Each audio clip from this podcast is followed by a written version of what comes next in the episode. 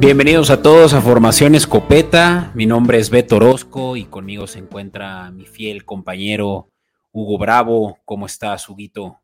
Mi estimado Beto, buenas noches, todo muy bien, muy contento aquí estar nuevamente en Escopeta Podcast. Así es, y estamos eh, terminando de ver el juego del lunes por la noche, el cual pues, solo podemos decirles que fue eh, no muy mal juego en términos de las recomendaciones de apuestas, pero en cuanto a lo que el corazón dictaba, pues sí, no se dio lo que nosotros esperábamos, esos Packers que no lograron dar el comeback en Las Vegas.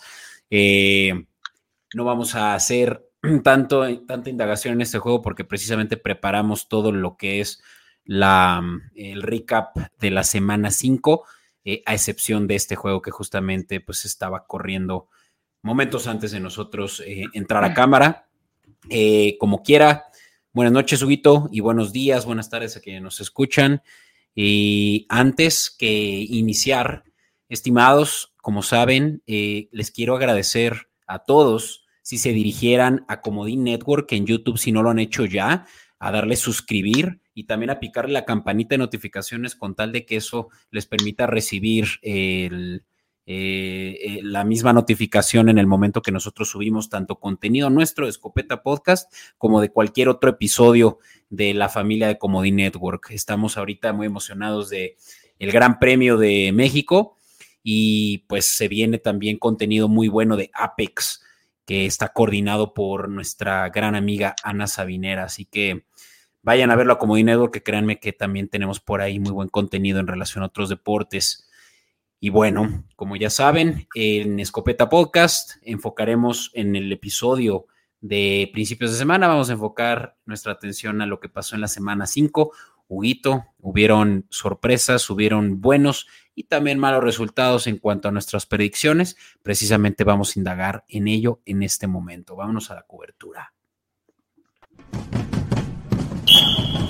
In tight coverage. Sí, señor. Y pues la semana, la semana 5, Huguito, que empezó con un juego el jueves por la, eh, por, la por la noche, el mismo que pues vamos a discutir en un momento, pero que en el slide que están viendo en Comedy Network no lo estamos presentando, así que voy a dejar eso eh, a consigna de que se mantengan en el episodio para ver ya todos los resultados de nuestros picks en un momento, pero los juegos del domingo son los que están viendo aquí en pantalla. Para quienes no lo, no lo tienen en pantalla, seguramente están viéndolo en formato, están escuchando en su formato de audio, eh, el cual pues muy rápidamente, ¿no? Vamos a, irlo, bueno, ni siquiera vale la pena, creo que vamos a ir uno por uno conforme van avanzando eh, los slides. Pero bueno, este es, digamos, el recap por lo menos de lo sucedido el domingo y esta es un slide además eh, proporcionada por NFLMX, nuestros amigos a quienes les agradecemos ese contenido que eh, comparten a través de redes sociales. Acérquense también a ver todo lo que están haciendo ahora por el mes de... Eh, en Estados Unidos le dicen Heritage, Hispanic, Hispanic Heritage, que pues es también para darle mayor em, pauta, énfasis a toda, a toda la gente habla hispana y que vienen también de, cultura eh, pues latinoamericana principalmente, ¿no, canal? Mira, tú, tú mismo, tú mismo me robas las palabras, pero precisamente, amigo, gracias. Y vamos ahora sí a hablar de lo que van, lo que vamos a, eh, pues ahora sí a tanto como, buenos resultados como malos, empezando por el del jueves por la noche, amigo. El Thursday Night Football entre los Commanders y los Bears, que es precisamente del que platicabas un momento jueves por la noche, que fue una sorpresa para nosotros porque estábamos muy inclinados hacia Commanders. Terminó 40 a favor de los Bears contra 20 eh, los Commanders en casa.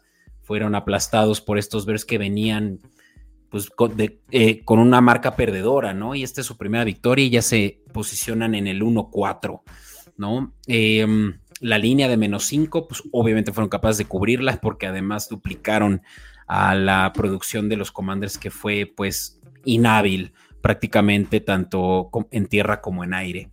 Em, ¿Cómo te fue a ti en relación a los picks? ¿Metiste alguna de estas que vemos aquí en rojito? Metí las que vimos en rojito, yo la, la, verdad es que nada más le metí a las bajas y a Washington y como bien lo dices, ninguna de las dos se me cumplió. Creo que Chicago llegó mucho mejor armado que en los cuatro partidos anteriores. Traían muchísima mejor estrategia, muchísima mejor comunicación, muchísimo mejor todo. Y pues el resultado habla por sí mismo. Ahí está. 20 de Washington contra 40 de Chicago, que iba en una marca completamente perdedora y los Commanders iban empatados con 2-2 antes de este partido. Sí. Entonces, Aquí se, toparon con pared los Commanders. Se puso, se puso bueno en un punto en el tercer cuarto cuando los Commanders detuvieron el ataque de Fields, que lo venía haciendo muy bien en la primera mitad, anotando 27 puntos, más de lo que habían logrado eh, seguramente en todos los demás juegos en la primera mitad de su, pues sí, de su jornada.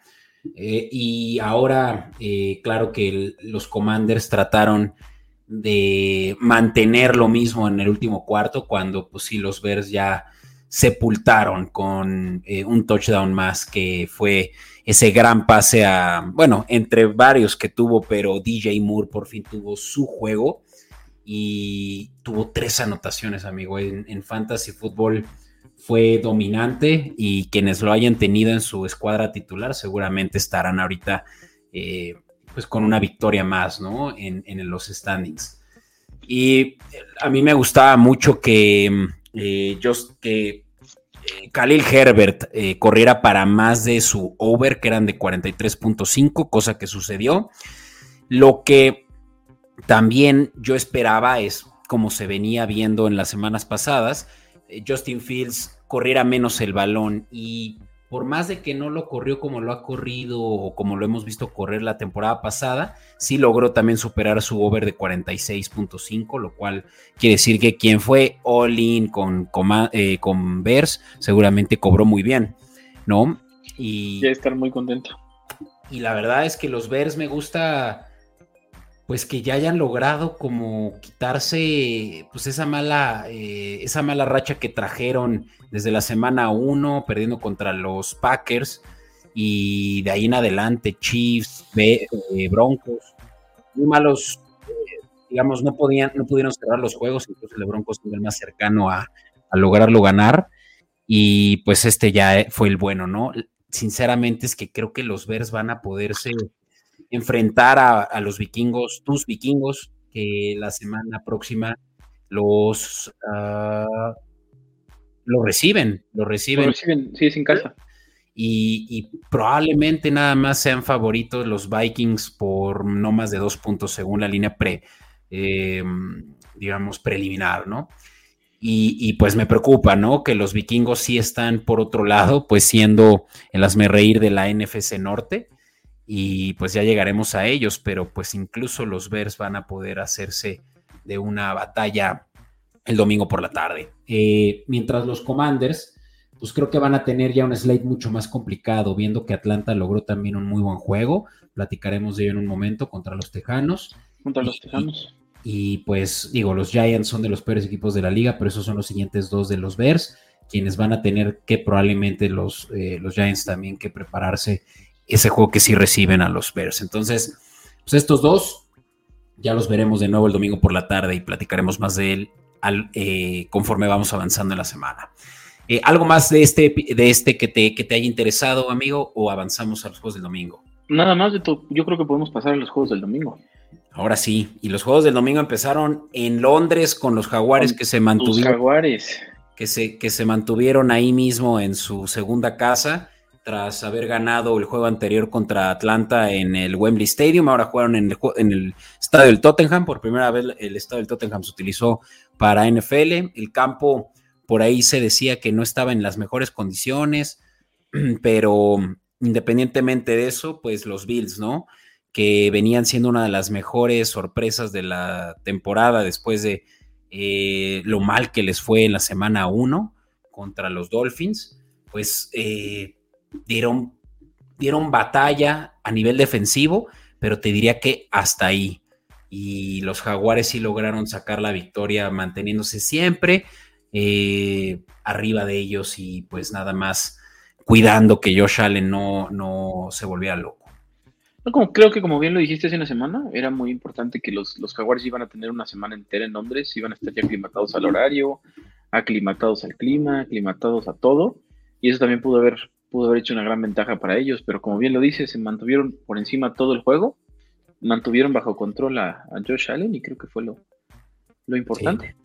Sí, y, excelente por parte de Trevor Lawrence, quien no tenía muy buenos resultados en tercera oportunidad, pero por ahí los stats que estaba yo leyendo decían que logró completar cerca del 90% de sus pases y la mayoría de los eh, touchdowns fueron justamente en tercera oportunidad en zona roja.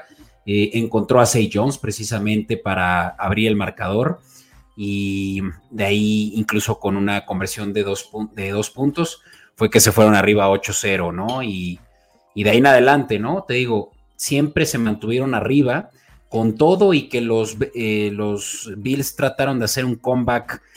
Lo que lograron los, los Bills fue también mover mucho el balón por tierra. Travis Etienne corrió para más de 130 yardas, me parece, y tuvo también su propio touchdown. Entonces, bueno, pues Vaya que los Jaguares sí van a seguir siendo dominantes en la sur de la AFC por más de que estén empatados, ¿no? Con los Colts. Y precisamente ahorita también hablaremos de ellos. Pero bueno, de este nada más decir que las altas de 48.5 no se nos dieron, ya que se quedó a 45. Pues sí, la verdad es que fue un juego, como decía, el campo no ameritaba también que hubiera mucha producción terrestre de Bills ni de Josh Allen, eh, que fue además el que más corrió el balón por, el lado de, Búfalo. Y pues nada, ¿no? Están entonces los, los eh, jaguares, eh, pues ya preparándose para regresar al terreno americano y enfrentarse a su rival divisional, los Colts, por segunda vez. Y este juego, pues como ya saben, eh, no va a tener, y me está adelantando un poco, pero no va a tener seguramente Anthony Richardson en su escuadra titular. Más de ello en un momento. Eh, Hubo por ahí también una recomendación a la que no le dimos. No sé si tú estuviste eh, eh, afectado por ello con ese pick que di de Tejanos contra Falcons, dado que los Tejanos perdieron en el último momento contra los Falcons 21 a 19. Fíjate que yo tuve la, ventaja de que le puse Tejanos, pero le puse under. Entonces, como yo tenía la ventaja de más, de más dos y medio para los Tejanos, puedo decir que gané por ese medio puntito. El handicap, ok. El handicap, que medio ese medio puntito que me regalaba a mí la casa de apuestas. Y también me, bueno, me quedé a, medio punto de que se cumpliera el under, o sea, de que se dejara de cumplir el under y pasara a ser over. Entonces, esa apuesta sí la cobré, honestamente, gracias a, Bien, gracias a los, a los pequeños handicaps ahí que me dieron, que en ambos casos fue de medio punto. Pero sí, es que ahí es, cuando te das cuenta que la línea, por más de que nada más te ofrezca unos dos o uno y medio, pues es más que suficiente para cobrar, porque aquí justamente la diferencia fue de dos y esa era el, em, la línea de Atlanta menos 2.5. Sí, yo tenía, yo tenía, bueno, afortunadamente el más dos y medio de que tuve yo de, la casa de apuestas logré cobrar esa apuesta. Buenísimo. Lo platicábamos tú y hace una semana que, que era de esperarse que los tejanos, pues que los tejanos ganaran. Perdieron, pero ese, ese handicap nos, nos ayudó. Sí, caray, ese, ese juego fue muy defensivo, o sea, te diría eso, los Falcons tampoco podían mover mucho el balón y eh, pues justo sí se dio el, el under de 42 que también determinaban las casas de apuestas y no tuvo buen juego en lo particular Tank Dell ya por segunda semana consecutiva ni Nico Collins, ¿no? O sea, se, mantuvieron los dos muy calladitos. Eh, aquí mero. Y lo que sí es que hubo muchos eh, goles de campo de parte de los tejanos, ¿no? Eh, Fairbairn tuvo ah, tres, no, cuatro en total. Y Jung Wei que fue justamente con el ganador, también tuvo sus buenos tres goles de campo. Entonces, muchas muchos pocos puntos, una gran recepción de Villan Robinson para touchdown, una que casi se le cae por atrás y por ahí hay un muy buen video de los Atlanta Falcons en redes sociales, les recomiendo que la vean. Y pues nada, ¿no? Este juego también como, como decía hace rato, eh, poca producción ofensiva, por más de que Desmond Reader sí pasó para 329 yardas y un touchdown, cero intercepciones, eh, parece que está encontrando ya su flow. También por ahí escuché que Desmond Reader tiene una marca de más de 12 victorias jugando como local desde colegial, eh, versus creo que solo una derrota y más o menos eh, les, les quedo de ver el dato, pero Desmond Reader en casa hay que reconsiderar y reevaluar cómo lo, cómo lo juzgamos, porque parece sentirse muy cómodo cuando juega en su techo. Y, y pues los tejanos, ¿no? Que por más de que eh, estén en 2-3, no, yo diría que no cunde el pánico. O sea, eh, CJ Stroud sigue sin una sola intercepción. De hecho, tiene el récord ya de un coreback con la cantidad de pases de, pases completos que tiene sin una intercepción, ¿no? Y son más de 115, me parece. Entonces, sorprendente que CJ Stroud esté mostrando ser, sin duda, la mejor selección del draft a este punto, e incluso eh, mejor que Anthony Richardson. Eh, me, gustaría justamente hablar de Anthony Richardson y luego pasar muy rápido al juego que no sintonizaron. Eh, digo, del que no platicamos nosotros, no dimos picks del de Lions Panthers. Es más, lo voy a decir rápido. Lions ganan 42-24 contra los Panthers. Ahí es donde está Bryce Young todavía pues eh, encontrando su flow. Sí está habiendo muy buena conexión con su wide receiver one eh, Thielen, quien lo tiene como fantasy, aprovechen y véndanlo, ahora, sí. Créanme que Thielen va a empezar a tener menos producción conforme Jonathan Mingo y otros receptores como Sam, eh, perdón, no Sam por ahí tenía un tercero, pero bueno, los, los los Carolina Panthers claramente no tienen un wide receiver one y cualquiera podría salir por encima de Tillen pronto, así que creo que ahorita es cuando venderlo bien y alto en fantasy, así que tuvo una muy buena producción, insisto, Tillen, eh, con un, incluso un touchdown, pero pues obviamente que los Lions son mejor ofensiva, con todo que no jugó Jamar Gibbs y todo el, eh, el backfield estuvo a cargo de Montgomery, pues Jared Goff logró distribuir muy bien el balón entre sus receptores y este juego se fue prácticamente a lo doble eh, de, lo que lo, eh, de lo que intentó y lo que intentaron los Panthers. Eh, Lions me preocuparía si fuera tú, Huguito, porque van 4-1 y son los, los, favoritos a ganar la división norte de la NFC desde hace ya dos semanitas. De acuerdo, pues, lo es que los Lions los veo súper fuertes súper fuerte. Este partido lo demostró. Un partido de nueve touchdowns, seis de Lions, tres de Panteras. Ellos dominan el juego donde los pares. Honestamente, creo que están muy poderosos. Y sí, sí estoy preocupado y más viendo que los vikingos no han hecho absolutamente nada. Sí, caray. Llegáramos ahorita a tus Vikings. Pero no sin antes, como les decía, hablar de este juego entre los Titans y los Colts. Que los Colts logran superar por más de que Anthony Richardson salió lesionado en el segundo cuarto, me parece, con una lesión de hombro. Ya salió de la resonancia magnética que tiene un, eh, un disloque de hombro o algo por el estilo, grado 3 o, algo, no sé si es esguince muscular, sí. La, el detalle precisamente tampoco lo han hecho oficial si va a estar efectivamente fuera eh, varias semanas, pero es lo que se espera.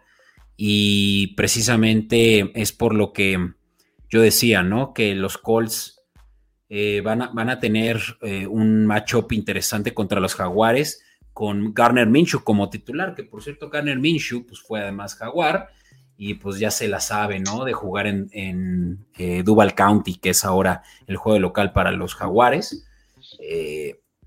si, es, si, es, si juegan de local, eso, eso tengo que ahorita verificarlo porque ya estoy dudando, pero bueno, Colts Nation me podría corregir ahorita mismo en los comentarios. Pero bueno, los Colts sí ganan y, un juego muy valioso por, por ser divisional. Eh, me gusta mucho cómo, además de que Zach Moss sigue siendo el corredor número uno, amigo, eh, Jonathan Taylor pues va a empezar a, a ser más un factor más relevante semana con semana.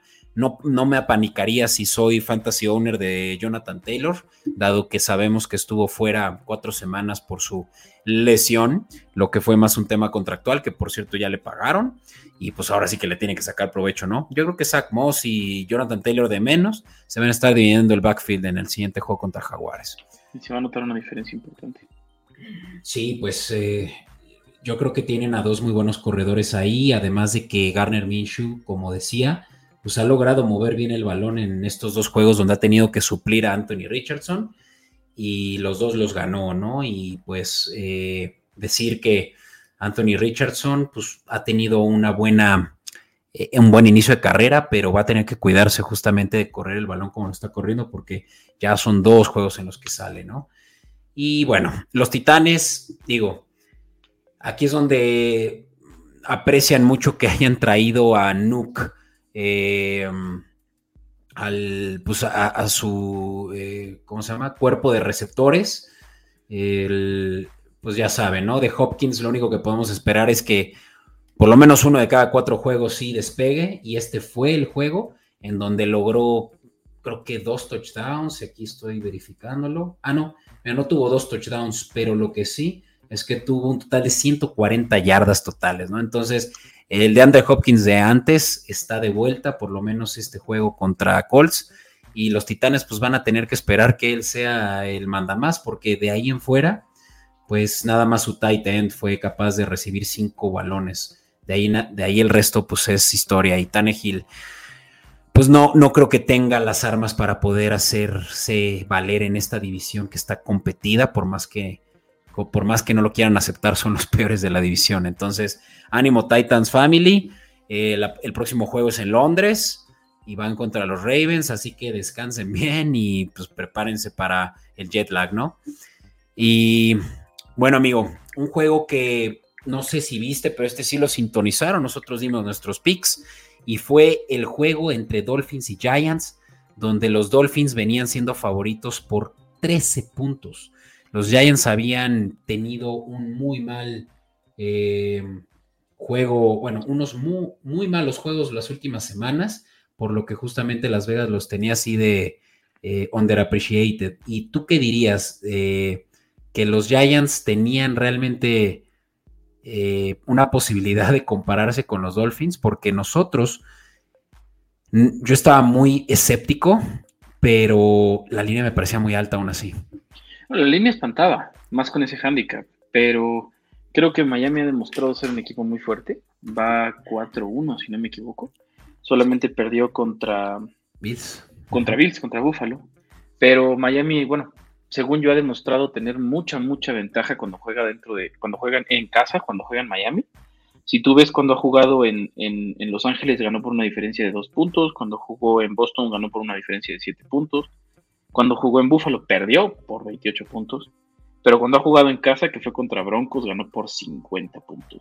Y ahorita ganó por ganó por 15 puntos, entonces sí está Sí, muy consistente. De hecho, ha cubierto la línea en todos menos en la derrota contra Bills.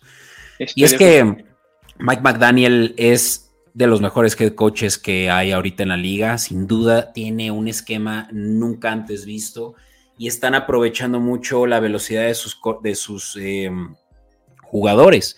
Tanto así que la, eh, eh, durante el juego se rompieron dos récords de la, de la velocidad más alta alcanzada en un juego. y los dos fueron del, bueno, decía, ¿no? Uno ya lo, esperara, ya lo esperaríamos, de una recepción de Tariq Hill pero otro de su corredor estrella, Devon Achan, quien está siendo un, o sea, de lo más potente que tienen en eh, los Dolphins eh, en su repertorio de armas. Lleva superadas las 100 yardas juego con juego desde que le dieron la titularidad en la semana 2. Y pues ni se diga en fantasy, nos está haciendo ganar a varios. Y insisto, ¿no? Alcanzó las 21 punto algo millas, que equivale más o menos a unos 36 kilómetros por hora, dígase más o menos, ¿no? 38 kilómetros por hora, wow, ¿no? Sí, es una bala. Una bala. Y pues sí, fue un juego en donde los Dolphins se lograron separar una vez más de la línea y claro que la cubrieron 31 a 16. Y los Giants, híjole, tienen eh, mucho de qué preocuparse, dado que la línea ofensiva claramente no le, no le permite trabajar a Daniel Jones, al punto que le, que le cayó una lesión que, que, ya se está reagravando porque ya la tuvo antes. en 2021 en el cuello y que lo podría mantener también fuera. Entonces, están muy lesionados, amigo. Tienen a Saquon Barkley ya sentado dos semanas seguidas y tres, creo que dos, el centro, el, el tackle izquierdo, que son sus dos mejores linieros, también lesionados. Y creo que receptores también estaban lidiando con, con ciertas bajas. Entonces, de los Giants no me sorprendería que estemos viendo seleccionar ya entre las primeras rondas en draft del próximo año, ya sabiendo que no tienen absolutamente nada que ofrecer en términos ofensivos. Ofensivos, de acuerdo. Ah, hay por ahí un dato curioso y con esto ya pasamos a la siguiente slide y es que eh, por primera vez anotó el equipo eh, sin, sin ser según, entiendo, sin ser eh, gol de campo, que es lo, uno, lo único que habían logrado. Y, no, un touchdown, pues, o sea, lograron anotar su primer touchdown hasta la quinta semana, pero ni siquiera fue la ofensiva, fue un touchdown defensivo. Entonces, pues estamos, estamos viendo probablemente uno de los peores equipos ya en, producción ofensiva y de aquí en adelante seguramente van a ser el, el pan en todo Survivor. De acuerdo. Sí, triste, pobrecitos gigantes. Pobres gigantes. Amigo, pues, ¿qué me dices tú del juego? Bueno, y nada más mencionar, ¿no? Que de este juego habíamos recomendado las bajas y esas sí se dieron de 47.5. Eh, sí, porque fueron 47 sumados. Ahora sí que rayamos esas bajas. pero las panzamos. Y, y las panzamos, sí pudimos cobrar esa. No lo mencioné tampoco hacer. Ah, no, es este mismo juego, por supuesto. Uno que me gustaba mucho, pero que ese nos lo estamos guardando para nuestros eh, patrons, que precisamente ahorita voy a aprovechar para hacer una mención sobre ello. Fue un player prop de Tyreek Hill, más de seis recepciones. Y si logró las siete, también rayamos esa y cobramos eh, menos 112, pagaba esa.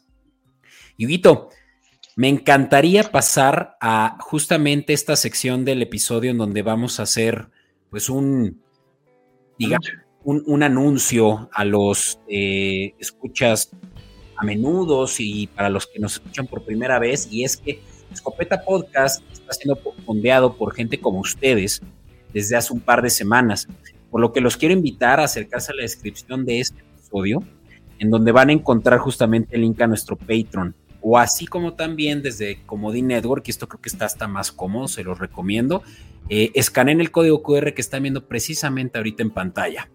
¿Y esto de qué va? En Patreon van a encontrar diferentes tiers, o sea, diferentes opciones para ustedes poderse volver un productor. Y la primera desde 69 pesos al mes. Con esto les vamos a poder ofrecer acceso exclusivo a nuestro Slack, comunidad en donde van a poder estar platicando, eh, preguntándonos a Hugo y a mí cosas sobre su fantasy, sobre las apuestas y por supuesto, ¿no? Haciendo interacción con otros productores.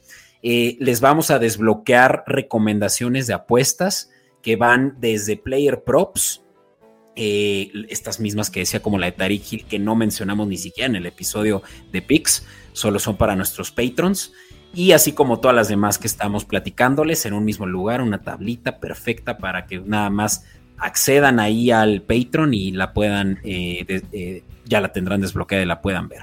Eh, otro, otro kit importante es el de Fantasy, donde les estamos recomendando a quién empezar, a quién sentar, el Start and Sitem es más extenso que el que compartimos en redes sociales, así como el Waiver Wire, que también es uno que después eh, quisieran haber escuchado a Escopeta Podcast a tiempo y haberse ganado a ese de Bonnet Chain que nos está haciendo ganar, ¿no? Eh, amigo, entre, entre otras recomendaciones, eh, entre, otros, entre otras ventajas, pues está el que los vamos a ustedes a mencionar, ¿no? Al inicio del episodio, como productores, agradecerles por ello y entre muchas otras eh, eh, oportunidades que sí me, me, encantaría que se acercaran eh, ahí mismo en el Patreon y ese es patreon.com slash escopeta-podcast.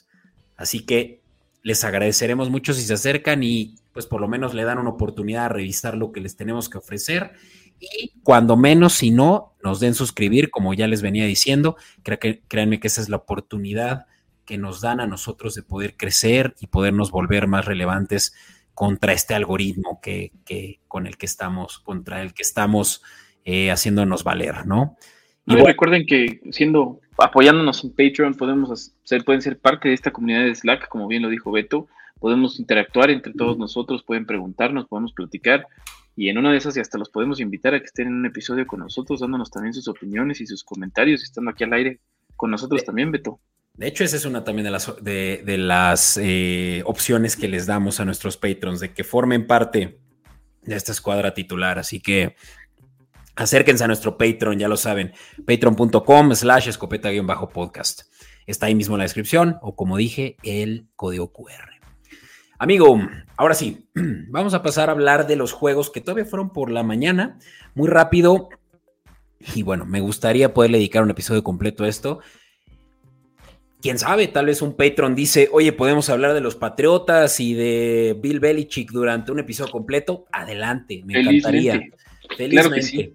y, y, es que, wow, ¿qué está pasando en Boston, amigo? Tú viste esa dinastía en persona yo la viví, la sentí. La sentí llover, la sentí frío, estuve en Gillette Stadium en múltiples ocasiones. Y em, ya es otra era. O sea, Bill Belichick ya no opera, ya no se logró adaptar a la NFL de hoy en día. Y se nota con el hecho de que tuvo dos semanas seguidas, las dos peores derrotas en cuestión del diferencial de, puntos anotados eh, la semana pasada que jugaron contra los, a ver si ahorita lo, desbloqueo de mi memoria. Aquí me está. Contra, ah, pues contra los Cowboys 38-3 y esta semana 34-0. Zapato en Gillette Stadium.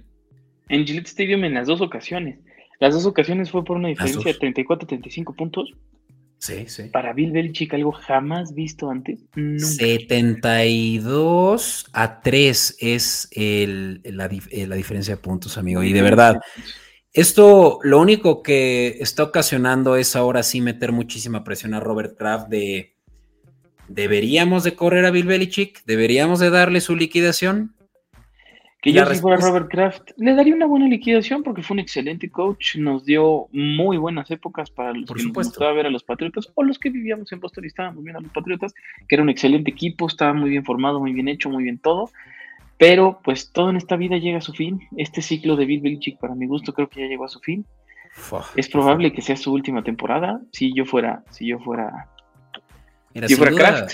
Pero... Sin duda no lo van a correr a la mitad de la temporada porque eso ah. representaría un error garrafal.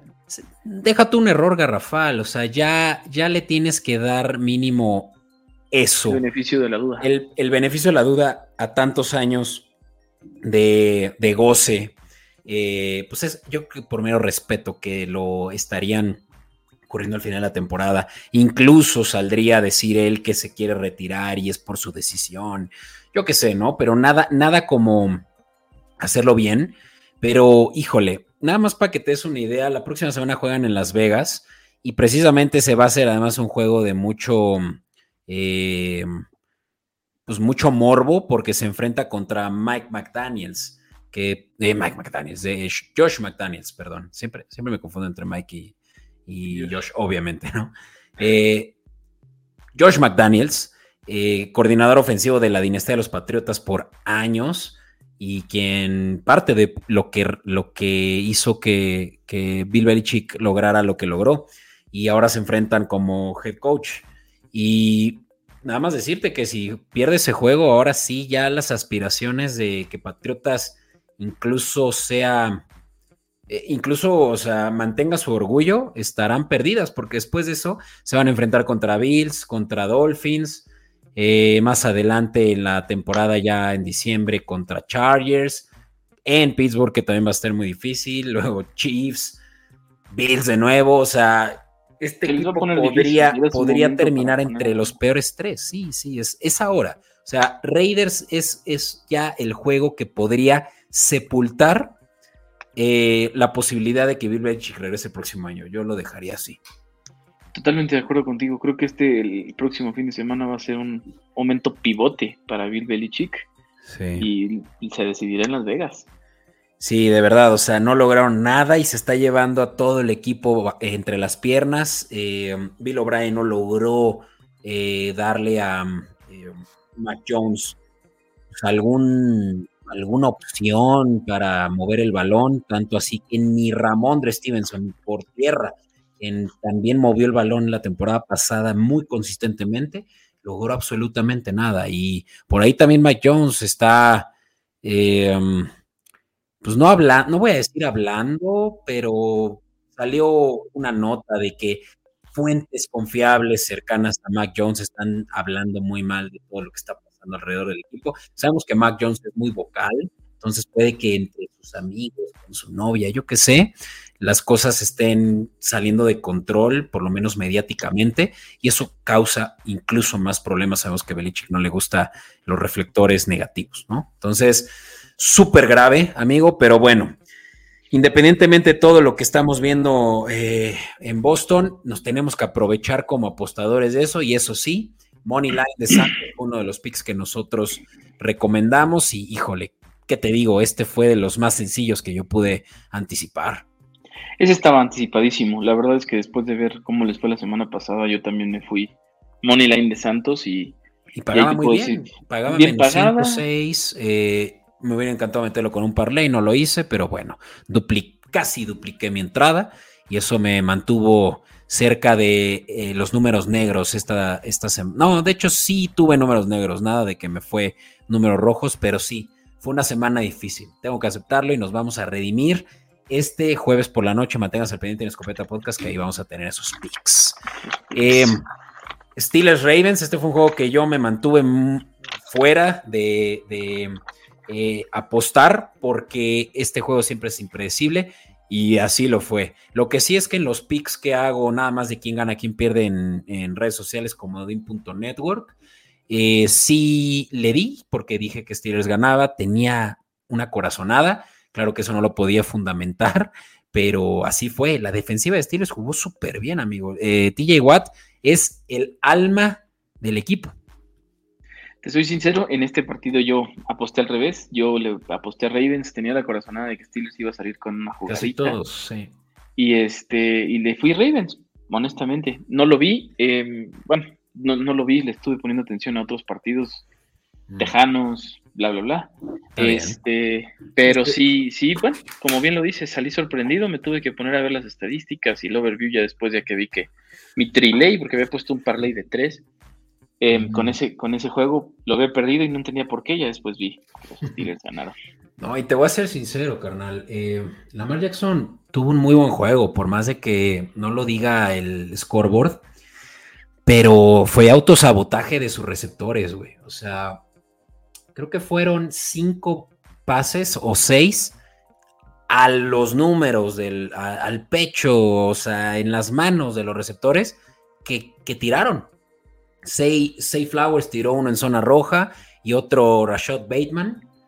Y un par más por ahí que también Mark Andrews tampoco pudo eh, recibir. Y de verdad, o sea, parece que, que todo, o sea, que se despertaron con el pie izquierdo los Ravens porque tenían el juego en las manos y de verdad que por errores propios lo perdieron. Y los Steelers entran a la semana de descanso con marca ganadora. No sé cómo le hacen estos Steelers, pero logran la manera de con todo y una ofensiva atroz, porque así lo está, eh, pues de ganar ya los de tres de los últimos cuatro juegos. Y se han recuperado muy bien, honestamente. Como bien lo dices, no sé cómo lo hacen, pero pues van con marca ganadora, que es al final de cuentas lo que importa. Simón, y pues ese, insisto, fue uno que no recomendamos más que el pick que damos Ahí en redes sociales les recomiendo ese videito. Me gusta mucho dárselos a quienes solo les gusta saber quién gana, quién pierde y eso meterlo a sus eh, quinielas. Eh, otro juego que también me, representaba mucho escepticismo fue el de Bengals Cardinals, porque los Cardinals han dado mucha pelea. Este ya fue un juego de la tarde y pues, insisto, este no fue uno en el que dimos picks. También porque no lo sintonizaron, eh, no lo, sí, no, no, lo pasaron en la tele más que en Sunday Ticket o en eh, Game Pass. Y bueno, pues los Cardinals no lograron cubrir la línea 3.5 como locales, porque los Bengals pues sacaron el FUA y Jamar Chase logró su objetivo de justificar que dice que siempre está abierto. Por ahí tuiteó que eh, tuiteó nada más una foto de un 7-Eleven y porque 7-Eleven ves que es always open, siempre abierto. Eh, pues sí, o sea, siempre abierto. Tuvo tres touchdowns, de hecho tuvo récord de mm, touchdowns eh, en este juego con tres sucesivos y, y, por ahí también otro, otra muy buena estadística que creo que es para eh, pases completos para más, bueno, sí, recepciones de más de 15 yardas, eh, combinado con cantidad de, touchdowns en un solo juego, le quitó ese, ese, eh, ese récord a Rice, al, al, buen Jerry Rice de los 49ers. Y pues ya, es, es un hecho que Joe Burrow logró reencontrarse de las tinieblas de donde estaba y pues los Bengals lograron sacar el juego 34 a 20. Cardinals, pues solo decir que siguen peleando, siguen siendo disruptivos y van a ser un, lamento eh, la mala palabra, pero un chingaquedito, ¿no? O sea, estará, estará haciendo eh, rompequinielas disruptor de vez en cuando y pues será interesante ver este siguiente juego que es además divisional en SoFi Stadium contra los Rams. Me, gustan mucho estos juegos de divisionales de la eh, NFC Oeste.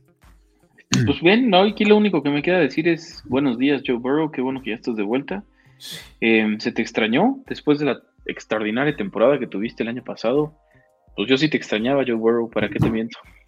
Que no, y así que también en Fantasy, si lo están viendo en Waiver Wire, aprovechen y agárrenlo, porque ya va a despegar esta ofensiva, esperemos. Vámonos ahora a, pues sí, un slide donde también dirán, híjole, estos de escopeta les fue bien mal.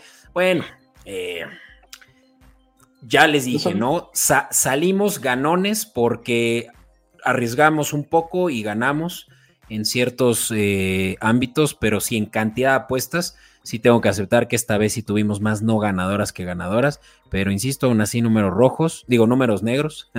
y pues sí, Rams más cuatro me gustaba. Los Rams eh, recibiendo a los Eagles no fueron capaces de, eh, detener a Jalen Hurts, que pues, sigue sorprendiendo. No tuvo muy buena química con todos sus receptores, pero sí pudieron mover muy bien el balón por tierra, cosa que los Rams justamente ofrecían y lo aprovecharon, ¿no? Y pues terminó 23, 23 a 14, ¿no? 9 de diferencia que los Rams no pudieron evitar. Y ese fue uno justamente de las apuestas que, pues sí, no me, no me trajo a la zona prometida. Eh, no recomendamos las altas de este juego, pero pues no se dieron, ¿no? Y hay que también estar al pendiente de que los Eagles no han logrado eh, superar las altas. Si no me equivoco, vamos a ver, no, quiero decir bobadas, sino no han superado las altas en tres de los últimos cuatro enfrentamientos. Así que pues estemos al pendiente de este siguiente juego contra Jets, donde muchos se irían también con, con ese, eh, esa noción. Mm, no sé si quieres decir algo de este o pasamos al de los Broncos Jets, que este fue el juego revancha de Nathaniel Hackett, el que fue el head coach de los Broncos la temporada pasada, y que Sean Payton, la verdad que sí se vio muy mal y en conferencia dijo que nunca en su vida había visto una tan mala labor de un head coach como la de, la de Nathaniel Hackett en los Broncos. La verdad es que sí sonó muy personal eso. agresivo. Muy agresivo, o sea, oye, pues, ¿qué te hizo, sabes? Pues... Claro. Eh, no, no era nada personal y vaya que lo tomo personal. El, punto es, los Broncos perdieron ante los Jets de Zach Wilson y pues obviamente que esto pone a Sean Payton también a temblar, similar como el Bill Belichick, que pues es otro dinosaurio de la liga, ¿no? Sean Payton regresó disca acá para cambiar de nuevo eh, eh, las cartas de la AFC Oeste y que Broncos iba a llegar a playoffs y Velos nada más 1-4 no han logrado superarse más que contra los Bears en donde pues también fue un juego bien apretado y por poco y lo pierden. Entonces, Broncos también está en una situación, yo diría que similar a la de los Giants y la de los Patriotas, entre los peores de todos. Estoy de acuerdo contigo, la verdad es que sí. Y mira que yo sí creía que Broncos iba a poder sacar este juego, tanto así que metí un parlay de tres y me lo tiraron los Broncos. No solo los Broncos, ese parlay fue un desastre, pero los Broncos Money Line no me lo, no me lo cobraron. Y pues, sí te voy a decir que fue un buen juego, ¿eh? O sea, el, eh, el ver que Wilson esté pues, teniendo alguna solución a lo que vimos al principio de la temporada, pues como que sí dan esperanzas de que los Jets podrían sí hacer su caso de llegar como comodines, sé que van 2-3, pero todavía es muy temprano para cantar derrota. Y quién sabe, tal vez vemos a Aaron Rodgers regresar en playoffs. Ojalá. Ah, nada, me gustaría más que eso. Pero bueno, eh, no, muchas cosas me gustarían más que eso, pero eso me gustaría. Em, no, pues ya, ahora sí, hablemos de tus vikingos, amigo, y vamos a pues. echarnos ya estos últimos dos juegos rapidón. Uno más perdido, ¿qué te puedo decir? Para mi gusto, de los equipos más fuertes de la NFL ahorita. Pues sí, Chiefs. Wow. Chiefs, la verdad es que van ganando todos, quitando cuando jugaron contra tus jaguares, ahí sí lo perdieron. Em, pero, pero nos defendimos. La verdad es que creo que me conoces, soy el, un crítico fuerte de Kirk Cousins, que hasta lo has defendido en dos o tres ocasiones. Esta vez lo voy a defender. Creo que se le puso, se le puso muy bien de frente a, a Mahomes. Creo que dio la cara hasta donde pudo, pero pues al final de cuentas es un equipo y por eso son equipos todos. Y sí es un equipo muchísimo más fuerte y muchísimo más armado Kansas City. Esta vez no me da pena aceptar que perdimos, pero pues era para mi gusto los equipos más fuertes de la NFL ahorita. Sí, no, pues es que Kansas sí está en otro nivel y como quiera, pues esperábamos un juego de muchos puntos, cosa que no se dio, dado que las altas de 52 no, no, cobraron. Eh, yo creo que en parte porque Justin Jefferson salió lesionado, caray. Eso es una lástima y y sin Justin Jefferson, que nada más tuvo tres recepciones para 28 yardas, o sea, nada que ver con su producción, pues los eh, Vikings sí tuvieron pues que mover el balón a como diera lugar, ¿no? Y Kirk Cousins, mm, estoy viendo que logró dos touchdowns, pero tres sacks y por ahí, ah, no, no fue interceptado, solo lo capturaron varias veces. La defensiva de Chiefs es muy buena, es de las mejores de la liga en cuanto a eh, intercambios de balón también. Y pues Patrick Mahomes también hizo lo suyo con dos touchdowns, que también a mí me gustaban los tres touchdowns. Ya van dos semanas, no consecutivas, pero la antepasada también. Quería que se diera el over de tres touchdowns de Patrick Mahomes y no me los está dando. Ese, ese Mahomes se, está reservando. Está jugando conservadoramente. Se notó también porque los vikingos les pudo haber dado una paliza mucho más fuerte. Y, está jugando conservador, se está cuidando, está esperándose a que lleguen los momentos del final de la temporada para pues, ganar otros Super Bowls. creo que ese anillo no, le cae mal a nadie. Para nada. No, y, sabes que también que están corriendo muy bien el balón a Saya Pacheco. O sea, qué sorpresa de, de, segunda temporada. La primera yo lo vi como un outlier. Desde mi punto de vista estaba siendo eh, compliant enough, pero nada de eso. ¿eh? O sea, esta temporada tiene 65 yardas por juego, eso es por mucho más de lo esperado. Y me gusta mucho cómo también está eh, em, jugando en el, en el juego aéreo, ¿no? Con pases laterales. Entonces, me gusta mucho la ofensiva de, de, los Chiefs y me parece que va a ser pues uno de los rivales a vencer para cualquiera que se le enfrente de la FC aún y con todo, ¿no? Em, claro.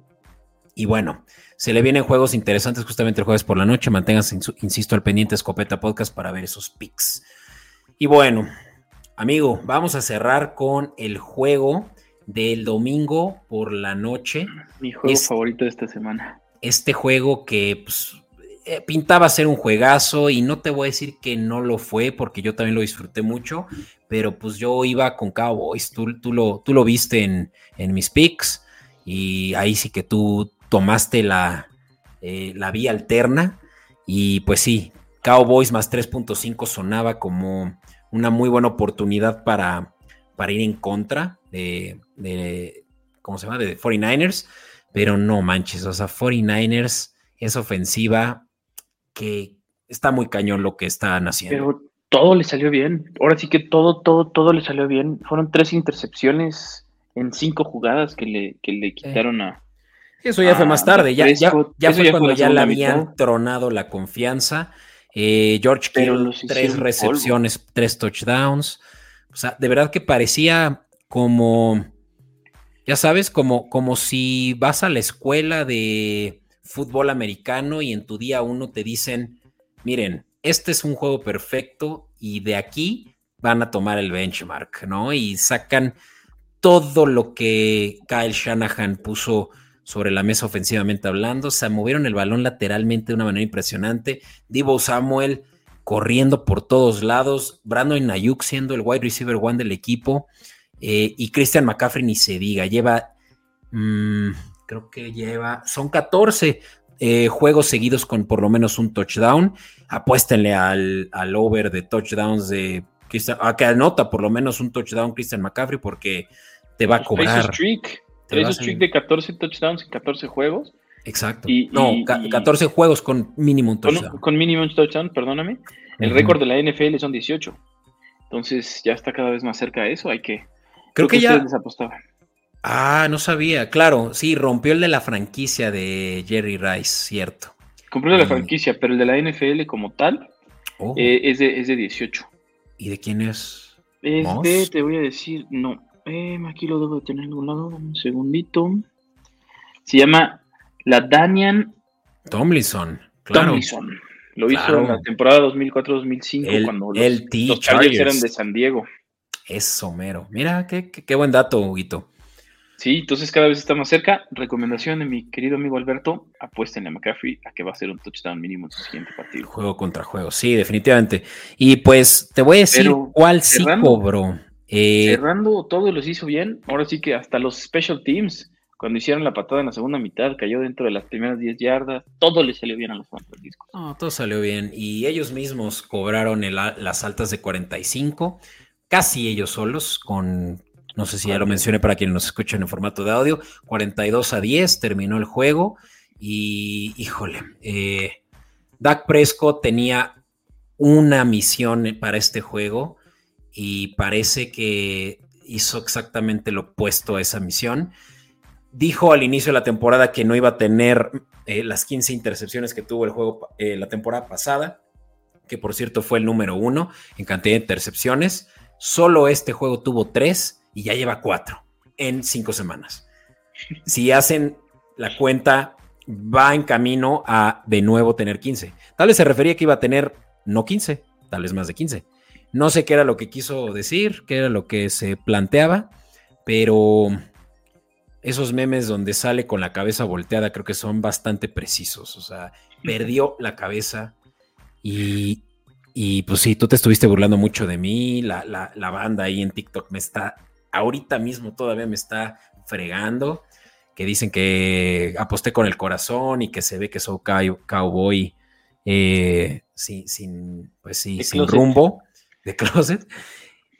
Pues no, pero claro, eh, hay root for them porque mi esposa le va a los Cowboys eh, y pues también hay toda una historia de, su familia yéndole a los Cowboys y pues sí, no, no es, no, es favorable irle a los Cowboys y apostarle a los Cowboys en esta era. Eh, no, y más aparte contra, contra, un equipo como, como el que dirige Brock Purdy, la verdad es que Brock Purdy para mi gusto jugó maravillosamente su equipo lo sigue, su equipo lo apoya, su equipo lo cuida. Creo que. y, esto que, dicen, y esto que dicen de que es el coreback sistema de, que, sigue el sistema a la perfección, ¿no? O sea, sí, es, es exactamente lo que un Kyle Shanahan necesita. Un coreback que no es el que se va a poner el, el equipo al hombro, va a hacer lo que tiene que hacer. No necesitamos que sea un superhéroe, no necesitamos que sea un supercam o un Lamar Jackson Solo necesitamos que haga lo que tiene que hacer, que haga el check down, que haga uno que otro dropback y que le pase el pase a su primer read, ¿no? Y, lo hace a la perfección. No ha, no ha tenido una intercepción, por más de que yo esperaba que ya se diera esa intercepción y tampoco pagó esa. Eh, híjole, de verdad que sí, lo subestimé. Y no creas que también tan subestimados los tengo, porque yo dije al principio de la, de la temporada que los San Francisco 49ers iban a llegar al Super Bowl y no solo eso, pero que lo iban a ganar. Así que yo me mantengo. Solo que para este juego, pues sí creía que los Cowboys tendrían una respuesta, pero no. Pues no eso indica que sí pueden llegar, mi querido Beto. Ahora sí que cinco. y, y, y Filadelfia y, apoyo esa emoción. Yo creo que van a llegar al Super Bowl y es muy, pero muy probable que lo ganen. Uy, qué fuerte. Pues sí, mira, ya llegaremos a nuestras predicciones de mitad de temporada, pero por lo pronto, Huguito, te quiero dar las gracias por este, pues ya, eh, ya se sienta medianoche casi, ¿no? Todavía es buena hora para ya terminar este episodio e irnos, eh, pues ahora sí, esperar lo que va a ser una semana 6 muy emocionante de la NFL. De nuevo, eh, acérquense a Escopeta Podcast, acérquense a comodín.network, denos suscribir y créanme que eso va a ser lo más grande que van a hacer por nosotros el día de hoy. Se los voy a agradecer enormemente. Y, no olviden, darle, clic a la campanita también. Esa, esa campanita es la que te va a avisar cada que nosotros subamos. Así que ya lo saben. Muchas gracias y nos escuchamos en el segundo episodio de esta semana. Gracias. Buenas noches. Hasta la próxima.